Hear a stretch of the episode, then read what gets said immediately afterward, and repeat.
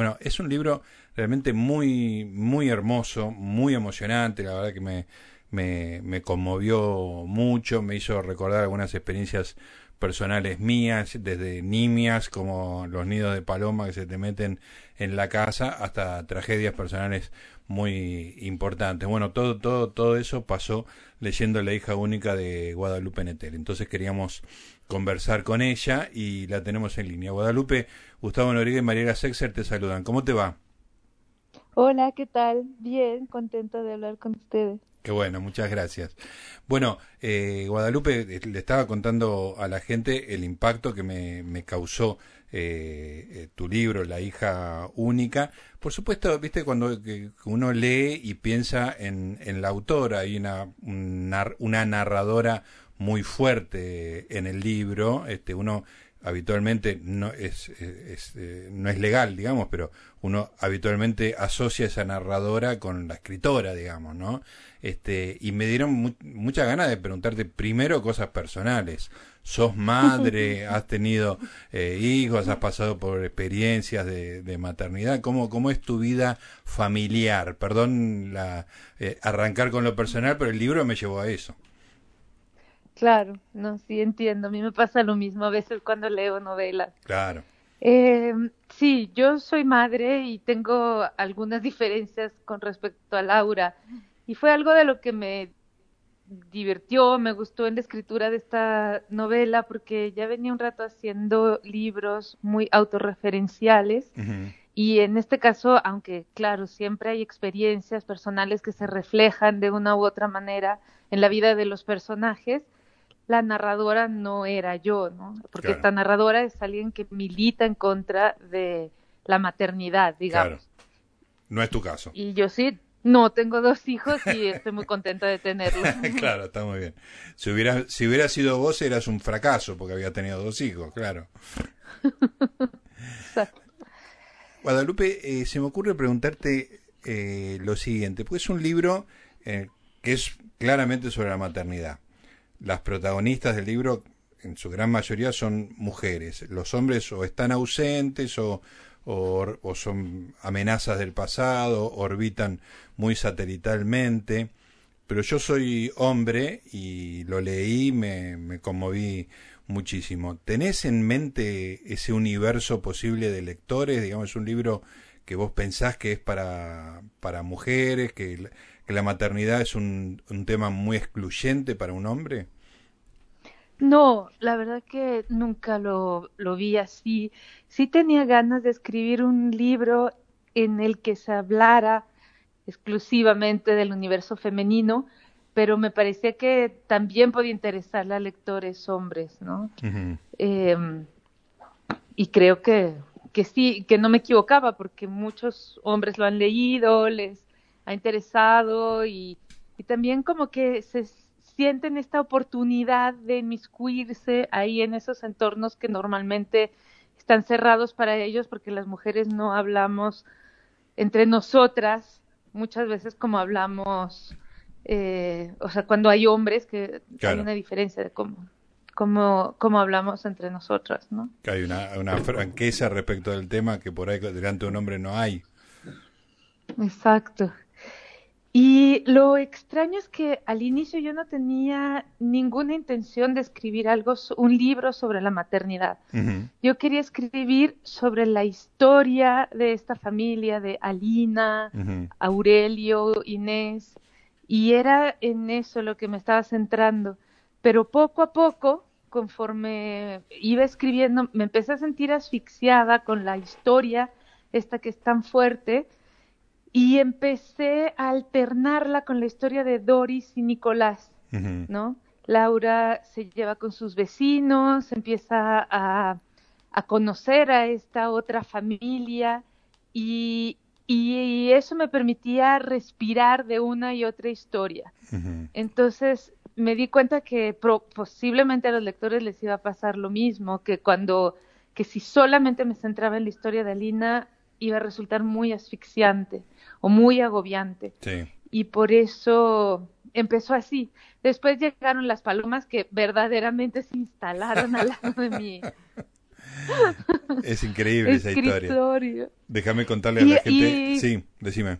Sí, sí, cuéntalo, cuéntalo. No, déjame contarle a la gente que en medio de todas eh, estas historias de, de gente que no quiere ser madre y, gente que es madre y, y tiene, bueno, un, hijo con algunas dificultades del nacimiento tremendas, aparecen unas palomas que, que insisten en, en empollar y ocupar una casa que no, que no es la suya, bueno, obviamente, y bueno, con Mariela tenemos unas palomas que se obstinan en hacer un nido arriba del aire acondicionado, ¿no? Este, y bueno, deja cada tanto caen los huevos, es una cuando vos contás eso que de repente encontrás un huevo roto que cayó del nido, este, y que es muy impresionante, porque ahí había una vida, medio, a veces aparece el embrión, cae el huevito, se rompe y aparece el, el embrión no terminado, digamos, ¿no? Entonces, este, era, era muy impactante para Mariela, para, para Mariela la productora del programa y mi, y mi esposa.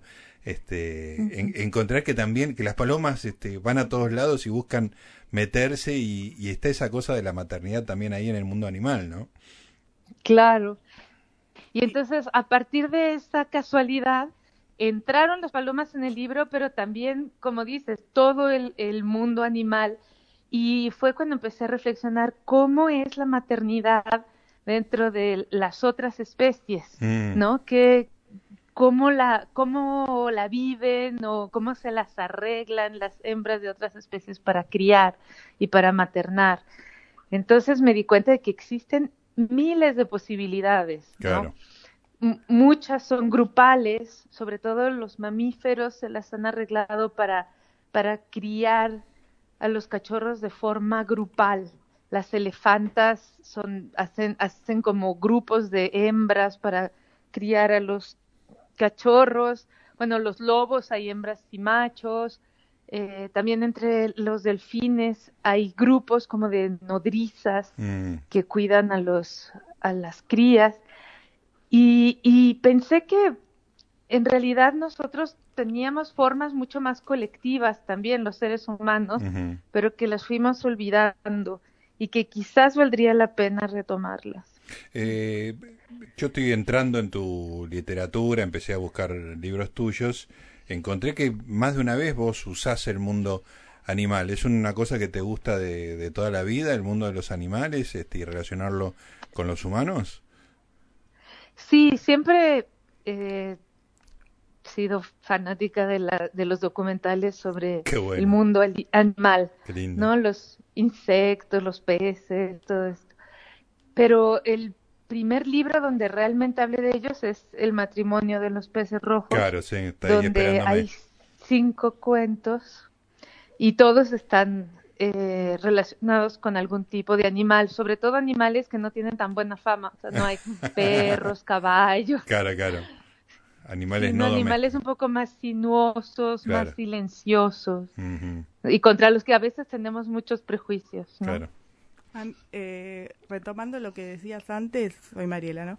A mí me gustó mucho eh, la idea, o sea, ahora está como muy en boga, digamos, el discurso de la maternidad y la no maternidad, eh, es como un tema del feminismo, pero a mí lo que me gustó mucho de tu libro es que no, o sea, sin, nombrando todos los, los tópicos, no bajas línea, eh, o sea, expresamente, y, y justamente eh, esto que contabas de que metías lo de Nicolás para salir del otro tema, lo de Doris y Nicolás, que tampoco es que es un remanso la historia de Doris y Nicolás, pero eh, hace avanzar el relato. Eh, lo más lindo para mí, más allá de todos los traumas que puede generar ser madre, es cómo al final terminas contando todas las formas que, en las que se puede maternar.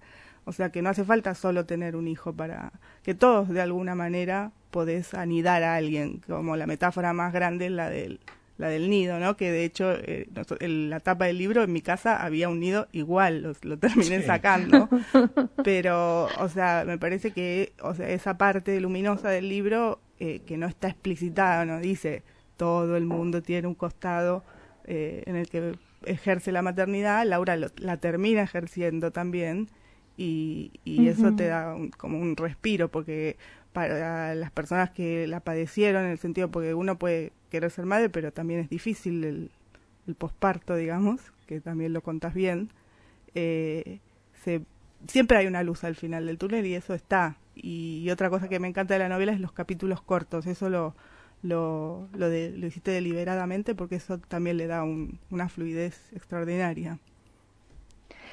Sí, yo creo que el hecho de justo que a mí me agobiaba la historia porque porque es muy cercana a mí, ¿no? Tiene que ver, como lo explico en la primera página, con la historia de una amiga muy querida y nada más ponerme en sus zapatos, ir recorriendo con ella cada momento, eh, creo que me hizo escribir estos capítulos más cortitos, o sea, como supongo que, que tiene que ver con eso, ¿no?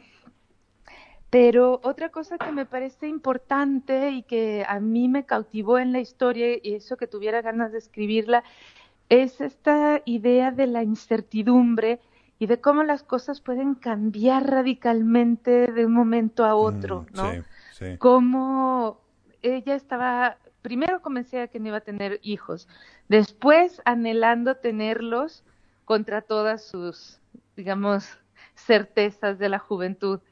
Después feliz de que ya lo había logrado, pero después eh, triste cuando le dan la noticia de que no iba a sobrevivir.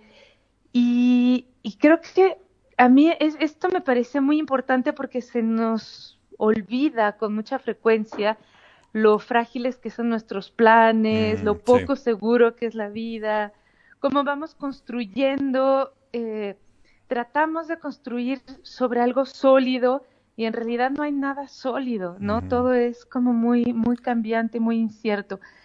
Y creo que tuvimos una lección gigante el 2020 de todo esto. Claro. A mí se me cancelaron miles de planes y a todo el mundo, ¿no? Sí, sí, sí. De repente, sí, estábamos viviendo una situación totalmente inesperada, no sabíamos cuánto tiempo se iba a prolongar. Era un poco lo que le había pasado a, a Lina, ¿no? Cuando le dicen, bueno, tu hija puede vivir una semana, puede vivir tres meses o puede vivir nueve años. Claro, Y entonces, ¿cómo alguien se proyecta con una situación así en el futuro, ¿no? Claro, pero porque yo creo que ese es el extremo que vos, o sea, eso que le pasa a esa mujer es como el extremo de la maternidad, pero la maternidad eh, siempre es eso, porque eh, uno sabe que va a morir, eso lo sabemos todos, pero cuando tenés un hijo es algo de lo que no te vas a desligar nunca, es algo que seas una pésima persona y, y no sabes lo que va a pasar. Eh, en cuanto a su salud, en cómo vas a hacer con esa persona, en un montón de cosas y que siempre va a depender de un punto de voz, o por lo menos por muchos años. Y ese abismo, para mí, que generan los hijos, a veces es mayor que la muerte y a la vez, eh, bueno, todo lo bueno que trae, pero eso está súper reflejado en la novela para mí. Sí, y había otra cosa que también me interesó preguntarme a lo largo de, o sea, que me estuve preguntando a lo largo de la escritura, es, ¿qué es ser madre o qué es un hijo, qué es una hija, ¿no? O sea, una hija es alguien que tienes dentro del vientre, que ya puedes escuchar los latidos de su corazón, conoce su sexo, dijiste su nombre, ya se lo elegiste, tiene un cuarto, pero no ha nacido y probablemente cuando nazca no va a vivir. Eso ya es una hija o todavía no es, ¿no? Sí, sí, sí. O una hija es alguien que ya nació, pero que no puede ver, que no puede, no, probablemente nunca puede ver, probablemente nunca puede oír ni pensar, no sabemos qué tipo de sentimientos tiene. Eso es una hija también. no y, alguien que tuvo un hijo y lo perdió sigue siendo madre. Es, Todas fascinante. esas preguntas me las hacía y no tenía respuestas, definitivamente no las tengo, pero me parecía como importante plantearlas, ¿no? ¿Y por eso se llama la hija única? O sea, por el caso de Inés o porque en realidad cada hijo es de alguna manera único. Bueno, me gustaba la idea de que esta hija iba a ser como no no tenía no hay dos igual a ella, ¿no? Pero al mismo tiempo sí, cada hijo es diferente, o sea, aunque tengamos tres hijos del mismo padre, aunque sean gemelos o trillizos, ninguno es igual al otro. Vos sabés, eh, Guadalupe, que acá en Argentina se sancionó hace muy poquito la ley de interrupción del embarazo. Este, claro, lo seguimos muy de cerca. Me imagino, fue una noticia importante para Argentina y para toda Latinoamérica, pero justamente eh, la, lo importante, eh, queda muy claro en, la novela y lo que vos acabás de, contar, lo importante que es la decisión de la madre en convertir un amasijo de células iniciales en, un, en, una, en una persona o no, digamos, ¿no? Que el deseo de que eso sea una persona es casi tan importante, más importante que, que la biología misma, ¿no? Ahí es como que ahí está todo, ¿no? Y, y también te abre todas las preguntas posibles habidas y por haber al, al respecto, ¿no? Sí, definitivamente. Y que muchas veces se vuelve algo, no, siempre, no, inevitablemente se vuelve algo que cambia tu vida de forma radical. No es como, no sé, eh, y además no, eh, te, va, te va a rebasar en tiempo, ¿no? O sea, tú vas a morir antes que esa persona. Entonces, no es algo que podamos elegir como irnos de viaje, cambiarnos de casa, no es una decisión ni medianamente ligera. Es quizás una de las más importantes que podamos tomar en nuestra vida y sí, más vale que sea elegido porque va a ser muy difícil aunque lo queramos, aunque lo deseemos con todas nuestras ganas, va, a haber algo siempre muy desgarrador, muy trastornador y, y, sin, y si no lo deseamos es puede convertirse en un infierno no solamente para la madre, también para, para el hijo, ¿no? Claro. ¿Te han cuestionado eh, la decisión que toma la médica, no vamos a decir la cual? Eh, eh, o sea, ¿ha tenido alguna, alguien se ha quejado o, no? ¿O es solamente impactante? Conmigo no, no, ni tampoco lo han escrito. Ok. Es como, bueno, porque eso también de alguna forma. eso también eh, muestra eso que o sea hablando de lo que dice Gustavo como que eh, uno puede introducir o sea es depende de la madre eh, o sea pero puede haber gente que ayuda a esa madre también. Claro. Guadalupe qué mm, te da miedo es tan fuerte el libro es tan este, pregnante para usar una palabra asociada con todo esto, este, que no te da miedo quedarte que, que, ahora estén esperando de vos que solamente hables de la maternidad, digamos, porque es fascinante el tema, ¿no? Pero vos sos una persona con, supongo, muchos intereses diversos y, y cosas para escribir distintas, ¿no? Claro. Bueno, no es la primera vez que hablo de la maternidad en el matrimonio de los peces rojos. Ya verás, hay un cuento, el primero, donde también se habla de la dificultad del posparto eh, y otro sobre la elección acerca de si tener o no tener hijos en un momento en que no viene al caso en absoluto. Y, y cómo también comparándolo con los animales, ¿no? Que cómo ellos eh, pues toman con mucho mayor naturalidad este tipo de eventos. eh, claro que después los pueden soltar en la naturaleza al mes y ellos sobreviven, no pasa nada, ¿no? Claro, el, el, recién nacido eh, humano es mucho más frágil, está sin terminar, eso biológicamente es así, está tiene que los, los, cuidados parentales son fundamentales. El, la jirafa nace, está un torpe de cinco minutos y sale corriendo, digamos, ¿no? Exacto, y nunca la vuelven a ver pero los seres humanos ahora hasta la juventud que dura hasta los treinta y tantos y a esa edad se quedan en la casa todavía muchas veces. Sí, sí. no, bueno, es muy distinto, pero también hay que ver, o sea, hay que plantearse y hay que cuestionar todas nuestras formas, ¿no? Yo creo que sí es importante que, que hagamos algunos cambios de manera social como justamente la colectivización de la crianza para que sea más gozosa, para que las personas que no dieron a luz puedan participar de alguna manera si quieren y, para, y porque un niño se siente más sostenido por una tribu o por un clan o por un grupo de gente que simplemente por una persona o por dos, ¿no? Claro. Y Sí, que ahí está la niñera, que también es otro issue de, la maternidad, que Los fantasmas. lo querés mucho, o sea, puede ser la persona que más ames en el mundo, pero también te genera mucha, mucha inseguridad. Claro. Sí.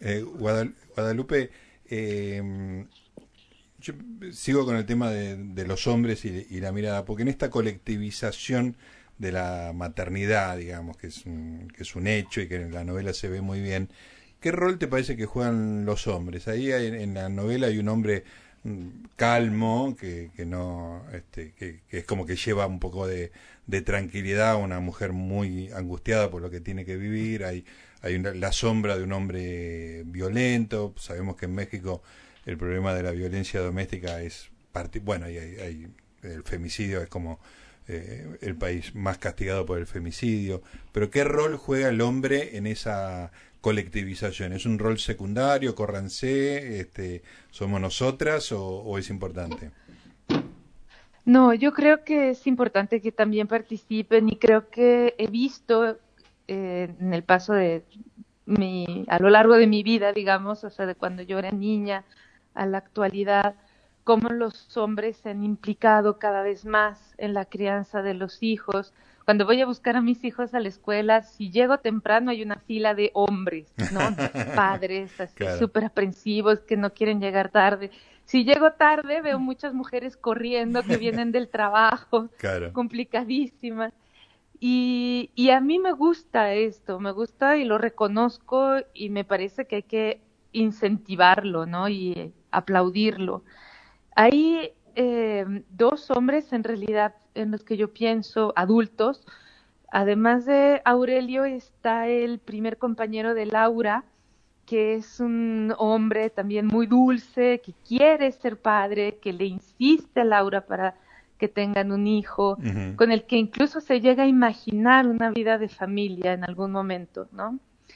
Y, y sí, conozco padres así. El, el, el papá de Inés, digamos, el, el personaje real en quien está inspirado este, es extremadamente protector y cuidadoso y comprometido con su hija. claro. Y es verdad esto de que le preguntan, pero ¿cómo? ¿No te vas a ir? No, o sea, como, no vas a dejarlas, no vas a escapar de ese infierno. Insólito, claro, es tremendo eso, ¿no? Este, sí, y él dice, pues no, no. Claro, pero, pero la gran diferencia es que en los papeles, o por lo menos en la consideración general, el hombre, el padre tiene esa posibilidad, la mujer no la tiene, digamos, esa, ese vínculo que tiene la mujer es eh, infinitamente más fuerte, digamos, ¿no? Uno se imagina que ese padre puede irse o no pero mucho más difícil es que se vaya la madre, ¿no? De una situación así. Sí, y mucho más condenado socialmente. una madre que abandona es una desalmada, o sea, un ser infernal. Y un hombre que abandona, pues es un tipo más o menos normal. Sí, sí, sí. Hace lo que se esperaba de él. Claro, claro. Es muy evidente esa diferenciación, ¿no? Este, pero, pero al mismo tiempo el, el libro te muestra que la conexión maternal es, es única, ¿no? Este, bueno, la hija única se llama, ¿no? Pero este mm. nada, me da una envidia en algún lugar eso, ¿no? Este, yo tengo una gran relación con nuestro hijo, este, pero en algún lugar sé que hay una diferencia. Este, yo no lo digo en el sentido de que yo me puedo ir, sino que yo no puedo alcanzar ese nivel de conexión entre Mariela y nuestro hijo. No sé eh, si es tan, tan, tan pronunciada como, e inevitablemente pronunciada como tendemos a creer. Eh, es una pregunta que me hago verdaderamente. A lo mejor justo cuando la madre trabaja muchísimo y es el padre el que se queda en casa y, y le da todas las comidas y toda la atención y todo el afecto, el vínculo ese se, se crea eh, se forma muchísimo más fuerte que, que el que eh, tienen con la madre, no sé. sí. sí me hago esa pregunta. Bueno, vuelvo, vuelvo a algo que te dijo Mariela al principio, que es esa idea de que están todos los, los temas de la maternidad, pero como no bajas línea, justamente está el tema de que son preguntas abiertas, no cerradas, no estás dando respuestas, sino más bien haciendo preguntas, ¿no? Eso me parece que es este eh, clave en la hija única. Guadalupe, ya despidiéndote, agradeciéndote este contacto, tengo para leer El matrimonio de los peces rojos, tengo para leer Después del invierno. ¿Cómo sigo con vos? ¿Qué me aconsejas? Ah, bueno, a mí me gusta el matrimonio de los peces rojos y creo que es un buen libro para leer después de la hija única. Ajá. Ah, bien. Eh, el después del invierno es un poco más introspectiva y más larga, pero ahí hay muchos personajes masculinos que también cambian, ¿no? Es un, es un libro muy diferente, muy, muy diferente. Em, yo diría que siguieras con los cuentos. Está muy bien. El matrimonio de los peces rojos. Sí. Ahí, está. Y luego ya en algún momento que tengas ganas de leer una novela más larga. Vamos por después del invierno. Y, y, cuando tengamos todo leído, el cuerpo que habito. Te, te, volvemos. ¿El cuerpo que habito? Sí, ¿no? ¿Se llama así? ¿Otro? El cuerpo en que nací. En que nací. Ah, ahí está. Este, cuando tengamos todo leído completo, te volvemos a llamar y conversamos otra vez. Con muchísimo gusto. bueno, bárbaro. Guadalupe, te mandamos un beso y muchísimas gracias y gracias por las emociones que nos generaste con la hija única.